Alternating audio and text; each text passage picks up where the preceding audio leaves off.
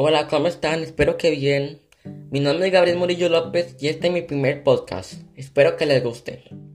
En esta cuarentena, por el motivo de COVID-19, han habido muchos cambios drásticos en la sociedad.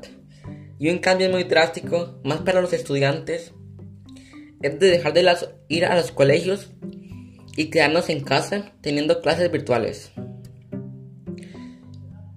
Y eso es lo que le vengo a hablar hoy.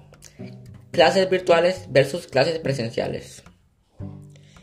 Yo les voy a hablar un poquito sobre los cambios que he sentido yo como estudiante y una opinión personal al respecto.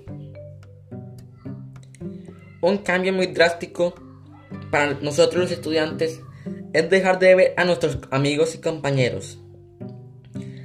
Porque en clases presenciales los podemos ver cara a cara y en físico pero virtualmente no, porque no es lo mismo estar ahí, ellos, ahí con ellos en vez de verlos por una pantalla. Otro cambio son los trabajos. Los profesores como tenemos más posibilidades de trabajar por los electrónicos, nos ponen trabajos más extensos y difíciles. Pero yo pienso que es muy bueno trabajar en esos trabajos. Porque nos enseñan más de lo que habíamos aprendido antes. Y más con el Internet podemos investigar y tener más ideas para trabajar. Yo siento que es muy bueno aprender más de los temas teniendo más posibilidades.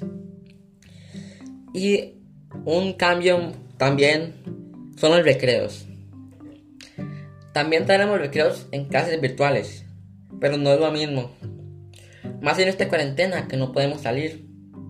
Porque en clases presenciales podemos salir al aire libre y poder jugar con nuestros amigos y compañeros.